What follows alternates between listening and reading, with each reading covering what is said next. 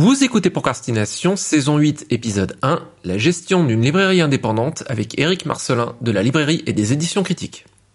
Un podcast sur l'écriture en 15 minutes. Parce que vous avez autre chose à faire et qu'on n'a pas la science incluse. Avec les voix de Mélanie Pazzi, Estelle Fay et Lionel. Et aujourd'hui et pour cette saison, la voix d'Éric Marcelin qui nous fait le grand plaisir et l'honneur de nous rejoindre euh, en tant que VIP, euh, qu'invité de euh, la saison 8 de Procrastination.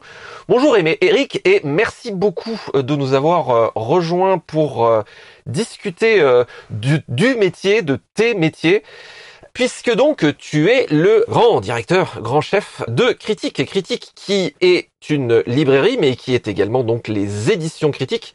Dans la préparation de cette saison et de manière générale, on s'est dit que un, notamment, alors on va évidemment parler d'édition, bien sûr, mais aussi euh, on est euh, très content de t'avoir de manière générale et très content en particulier puisque tu as donc effectivement euh, la casquette de libraire. La librairie critique ayant ouvert ses portes à Rennes en 2000, hein, si ma mémoire est bonne.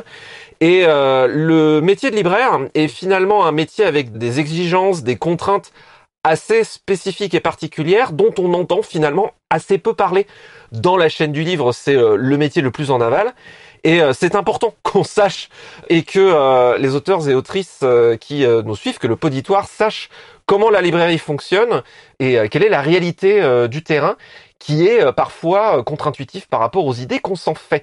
Donc pour euh, présenter euh, globalement euh, critique, donc comme je, le disais tout à l'heure, donc d'abord la librairie BD Imaginaire ouvre ses portes en 2000 et en 2009 les éditions critiques ouvrent, donc éditions d'imaginaire, science-fiction, fantasy, fantastique, et aussi de thriller, qui se développe très vite, devient très très vite une maison d'édition indépendante qui compte dans le paysage de littérature de l'imaginaire. Full disclosure, tu euh, nous fais le plaisir d'être notre éditeur à euh, Estelle et à moi. Estelle avec euh, le diptyque de Bohème et moi pour Evanégir, notamment avec Les Dieux Sauvages. Parmi les noms également publiés par Critique, on peut citer Laurent Genefort, Christian Léaurier, Rosen Iliano, Sylvie Mineur, et on mettra évidemment tous les liens dans la description de l'épisode et on ne peut que encourager le poditoire à aller regarder le magnifique catalogue des éditions. Maintenant, au fur et à mesure du temps, Critique s'est développé avec aussi donc une collection BD en association avec les humanoïdes associés. Tout récemment, une collection jeunesse avec le cri des chimères de Marine Sivan qui vient tout juste de sortir. Et Critique continue euh, sa conquête du système solaire en ayant ouvert une deuxième implantation, Critique 2, du coup, en fait, juste à côté de l'implantation originale historique, ce qui euh, permet donc d'y voir une implantation BD manga jeunesse et une implantation plus roman, BD adulte, euh, littérature de etc. Donc, on va parler de tout ça. Sur cette saison, la librairie critique a 23 ans. Elle a le droit de boire de l'alcool aux États-Unis maintenant depuis même deux ans, d'avoir son permis de conduire une voiture. Tu as traversé aussi un certain nombre d'évolutions technologiques et du marché, et donc on est très friand et très curieux d'avoir ton retour sur tout ça et ton regard. Moi, je voulais savoir dans un premier temps comment se passe la vie d'un livre entre le moment où il sort de chez l'imprimeur et le moment où il arrive euh, chez le libraire. Quel, est le cycle de la vie entre les deux?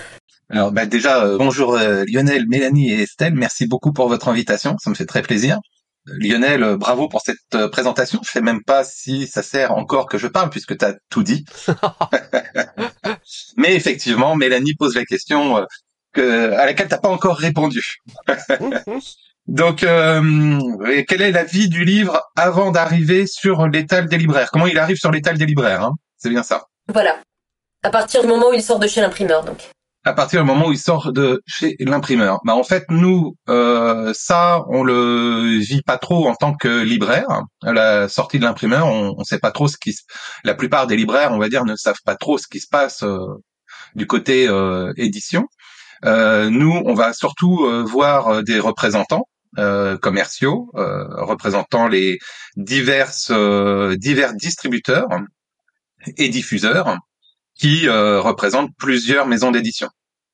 Et ça, ça se passe en général entre trois à cinq mois avant la parution des ouvrages décidés par les éditeurs. Donc ils viennent avec un catalogue, ils nous présentent la couverture si la couverture existe déjà, ça arrive qu'on n'ait pas de couverture pour se faire euh, une idée quelle qu'elle soit. sachant que la couverture c'est le premier vendeur pour un livre en librairie, mais les éditeurs s'aperçoivent aussi que c'est le premier vendeur très rapidement. Mais le premier geste que va faire un client qui va rentrer dans la librairie, c'est rentrer parce qu'il a vu une couverture qui l'intriguait en vitrine, ensuite prendre un livre en rayon parce que la couverture l'intrigue, avant même que euh, le libraire ait, fait euh, quoi que ce soit. Donc on travaille trois à cinq mois en amont les ouvrages à paraître avec euh, visuel, résumé, la présentation que les éditeurs ont pu faire auprès de l'équipe de représentants. Les représentants ont pris des notes et essayent de nous convaincre sur chaque livre ou connaissant la librairie, essayent de nous convaincre sur des titres qu'ils considèrent étant pour nous et laissent passer pas mal de titres où ils savent que ça sert à rien de lutter parce que euh, soit euh, on n'a pas vendu les précédents ouvrages, soit ils savent que c'est pas trop notre cam, soit ils ont vraiment un enjeu, l'éditeur a un enjeu et ils essayent de nous convaincre d'en prendre. Euh, soit on n'en prenait pas, ils nous conviennent d'en prendre, soit on en a pris que un ou deux, ils essayent de nous en faire prendre plus. Donc il y a un petit jeu de, de négociation pour ces ouvrages-là.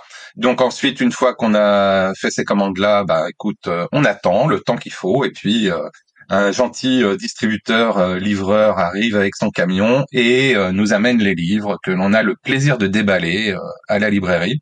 Quand je dis le plaisir de déballer, c'est vraiment un plaisir parce que alors moi à mes tout débuts, c'était vraiment Noël à chaque couverture de carton, surtout quand c'est les nouveautés. le réassort un petit peu moins parce qu'on les connaît déjà, mais malgré tout, des fois, on fait re-rentrer des livres qu'on a plaisir à, à voir euh, rejoindre de nouveau les rayons. Mais euh, voilà, quand on a des stagiaires, des nouveaux libraires, euh, c'est le, vrai plaisir, c'est voilà le, vrai Noël à, chaque ouverture de carton, même quand il y en a beaucoup. Et justement, face à toutes les nouveautés qui arrivent, comment se fait la sélection? Elle est un petit peu compliquée parce que on a forcément un budget, un budget qui est euh, moi, il y a une époque, hein, mais parce qu'au début, euh, quand tu ouvres une euh, librairie, c'est un petit peu compliqué financièrement. après aussi, mais au début plus. J'avais fait un système pour réussir à respecter mes mon pouvoir d'achat de l'époque, c'est-à-dire que je prenais mon budget du mois et je le divisais par un prix moyen du livre, et du coup, ça me donnait le nombre de livres que je pouvais acheter. Ils avaient jamais vu ça les représentants. Et euh, ce qui me permettait quand même, quand je disais, bah là, ça j'en prends 10, euh, ça j'en prends 5, ça j'en prends 2, bah très vite, je voyais où j'en étais plutôt que de se dire, bah tiens, ça ça vaut 12 euros, j'en ai pris 10, euh, voilà, ça ça représentait rien. Donc tout de suite avec la quantité, j'arrivais à, à, sélectionner. Et donc, bah la sélection, effectivement, elle se fait par rapport, premièrement, à ton pouvoir d'achat, et ensuite par rapport à ton pouvoir d'achat, bah tes goûts propres et euh, effectivement le côté euh, persuasif aussi euh, du représentant et ce que tu as pu glaner en tant qu'information à titre personnel. Alors on n'a pas toujours le temps de le faire, mais on essaye de se tenir informé de ce qui se passe sur tout le marché du livre. Et des fois, en tant que spécialiste SF, plus encore que en BD, on en sait souvent plus que le représentant qui vient nous voir. Et au fil du temps, ça va être euh, soit des auteurs qu'on a déjà lus, donc on connaît, euh, etc. Donc euh, on va s'engager assez facilement. La difficulté, elle est surtout sur de la pure nouveauté, où c'est un nouvel auteur, on ne sait pas du tout ce qu'il a fait, c'est voir un nouvel éditeur. Donc là, bah, ça va être effectivement le, le, pitch, mais grosso modo un petit peu comme l'éditeur qui va recevoir un manuscrit, euh, qui va lire le début, euh, voir euh, le synopsis et se dire bah tiens j'essaye de le lire quoi. Alors nous en tant que libraire on dit bah tiens effectivement jeune auteur, apparemment le représentant a l'air de dire que c'est bien, la maison d'édition alors soit c'est une maison d'édition établie et du coup bah ça acte un petit peu plus peut-être de confiance sur la sélection et on se dit bah tiens on va tester mais alors voilà on, on, va tester quoi c'est à dire que si vraiment le pitch euh, nous a convaincus, on va peut-être en prendre trois. Toi, c'est pas beaucoup. Et encore, il y a plein de libraires qui vont en prendre que un. Euh, soit vraiment on a été hypé et puis euh, il y a toute une campagne derrière qui pousse à le prendre et on va en prendre cinq, six, voire ce qu'on appelle le 13-12.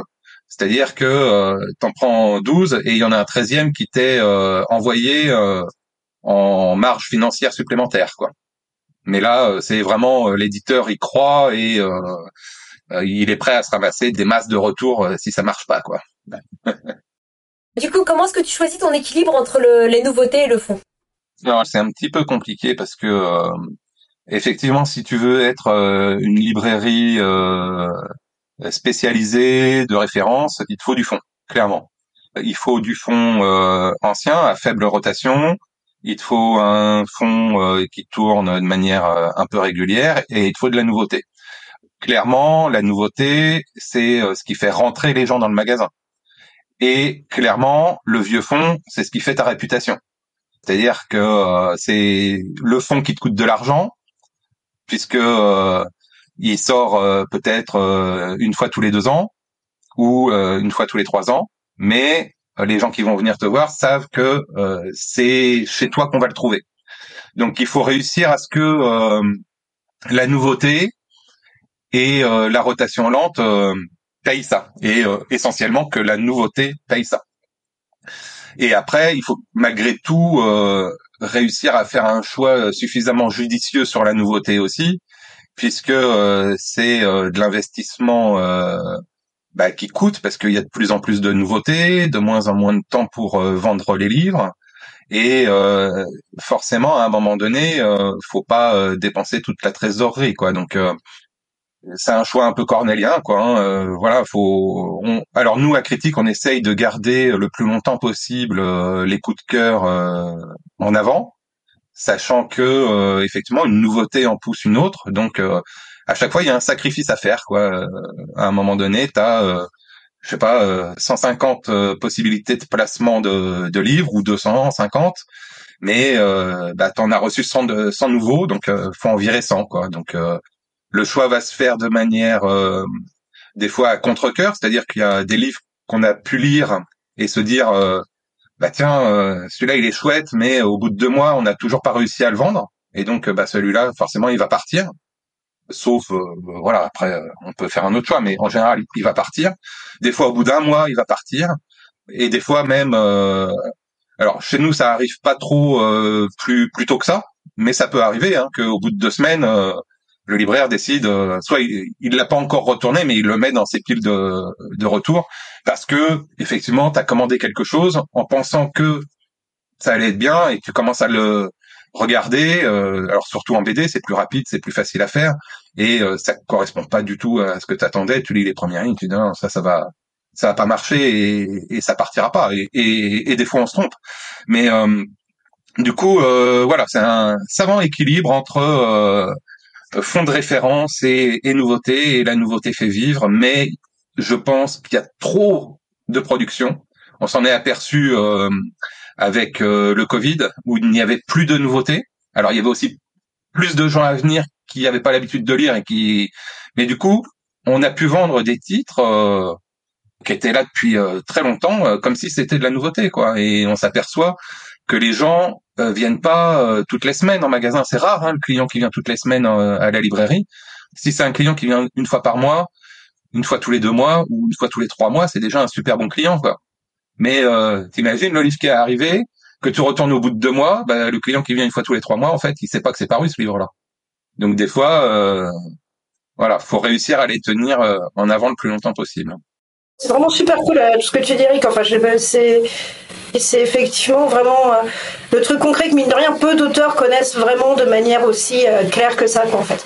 Je trouve que c'est vraiment le- l'avantage d'avoir la plein de casquettes et de côtoyer plein d'auteurs aussi, c'est que vraiment euh, on voit la chaîne du livre, quoi, et, et on se rend compte qu'on est tous interdépendants, qu'on a tous besoin les uns des autres au final, quoi. Est-ce que tu pourrais nous dire ce qu'est à peu près le temps de vie d'un livre en rayon? On va dire, euh, on va prendre euh, une moyenne, hein, mais on peut peut-être se baser sur une vieille euh, loi qui faisait qu'à un moment donné, elle a sauté cette loi-là à cause de la production bien trop importante, mais avant, il y avait quelque chose qui disait que le libraire, quand il recevait le livre, devait le garder minimum trois mois. Donc on avait le droit de retourner des livres que au bout de trois mois, et ensuite on avait jusqu'à un an pour les retourner. On pouvait plus les retourner au bout d'un an. Donc euh, voilà, c'était euh, le cycle de vie classique qui n'existe plus. C'est-à-dire que du coup maintenant la durée de vie d'un livre en rayon, elle est ultra variable, ultra ultra variable. Elle va dépendre euh, de la période aussi euh, très certainement où le livre va sortir. Et euh, toi, je pense qu'un livre qui sort au mois de juin va avoir une durée de vie plus longue qu'un livre qui sort au mois de septembre. Parce que juillet et août sont quand même plus cool au niveau production. Donc il y a moins besoin de faire du ménage. Il y a quand même pas mal d'achats euh, de personnes qui vont partir en vacances. Donc tu sais que tu as encore en juin un potentiel d'achat, donc tu les gardes. Et ensuite juillet août, bah c'est les vacances, donc tu fais un peu moins de retours, tu as un peu moins de temps, il y a un peu moins de personnel. Et puis comme il y a moins de production, effectivement tu les gardes, etc. Et puis après arriver euh, fin août, bah là peut-être que euh, les livres sont virés, mais ça te fait quand même, du, coup ça te fait juin, toi ça te fait juin, juillet, août, ça te fait trois mois quoi. Hein. Mais euh, voilà, la durée de vie d'un livre en rayon, elle est entre un et trois mois si c'est un livre qui marche pas. Et un livre qui marche, ben il marche et tant qu'il marche, il est là. Mais du coup il y en a peu peu d'élus pour beaucoup de prétendants. Bah, euh, étant donné qu'on disait tout à l'heure que Critique existe depuis... Euh, depuis eh Bien, cette conversation se poursuivra au long cours tout au long de la saison 8 de Procrastination. Merci de nous avoir suivis pour ce premier épisode avec Eric. On se retrouve dans quelques semaines pour la suite de notre conversation sur la librairie. On a encore beaucoup de choses dont on va discuter avec Eric. Et euh, comme à chaque fin d'épisode de procrastination, on vous propose une citation inspirante, et Eric a accepté de partager avec nous les citations qu'il trouve inspirantes sur le livre, la littérature, la librairie ou même la vie de manière générale. Et donc, je lui laisse la parole. Le livre est le meilleur remède contre l'ignorance, la bêtise, le racisme, l'ennui, la solitude, le chagrin. Citation de Jean Anglade. C'était Procrastination. Encore merci à Eric Marcelin pour tout ce qu'il partage avec nous et partagera encore dans la saison à venir. En attendant, merci de nous avoir suivis. Maintenant, assez procrastiné. Allez écrire.